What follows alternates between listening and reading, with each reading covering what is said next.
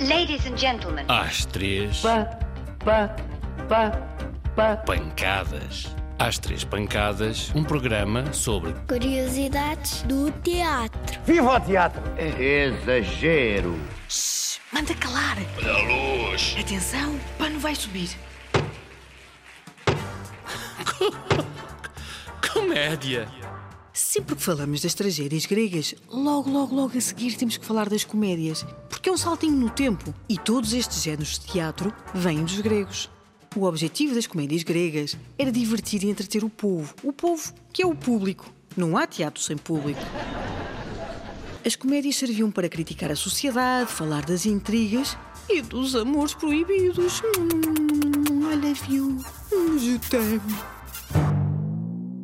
contrário da tragédia que se vira para o sagrado, a comédia serve para rir do presente.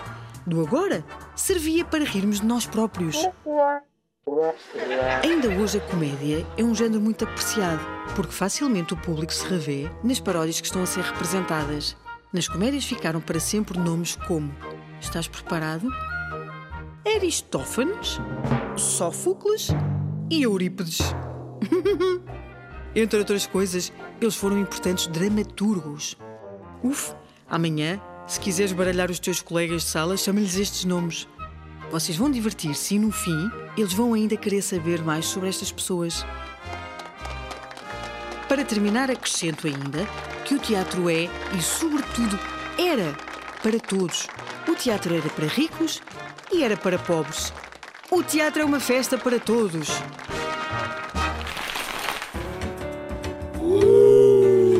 Superstições do teatro. Entra sempre com o pé direito. Muita merda para todos. E já reparaste que quando há uma estreia de teatro, deseja-se muita merda. Hum, esta palavra é tão feia. Mas há uma razão para ser dita e para dar sorte. Antigamente não havia carros como há hoje. As pessoas andavam de carroças ou os mais abastados de charrete. Assim, quando iam ao teatro, as carroças tinham que parar mesmo à porta para deixar sair as senhoras e ali ficavam estacionados, em fila. Ora, os cavalos, que são animais de poucas cerimónias, faziam os seus cocós ali mesmo. Agora imagina, com tantos cavalos estacionados, a quantidade de cocó que se amontoava. Já dentro do teatro, os atores nervosos por saber se iriam ter uma estreia com muito público, pediam aos moços de recados para irem ver como estava a bilheteira. Os rapazes saíam disparados a correr até à porta do teatro para ver como estava a entrada e, espreitando lá para fora, viam todo aquele maravilhoso cocó. Num salto, excitadíssimos, voltavam para dentro e percorriam todos aqueles corredores e camarins a gritar: Muita merda, muita merda! E todos ficavam a saber que a sala estaria cheia. Agora já sabes. Se conheces algum ator no dia da estreia, podes desejar-lhe muita merda.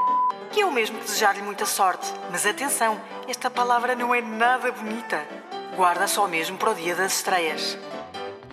E através desta rubrica radiofónica, parece-me ter realizado o sonho de milhares dos que nos escutam. Já acabou? Muito obrigado pela vossa atenção e até à próxima semana. Boa noite, senhores espectadores. Oh.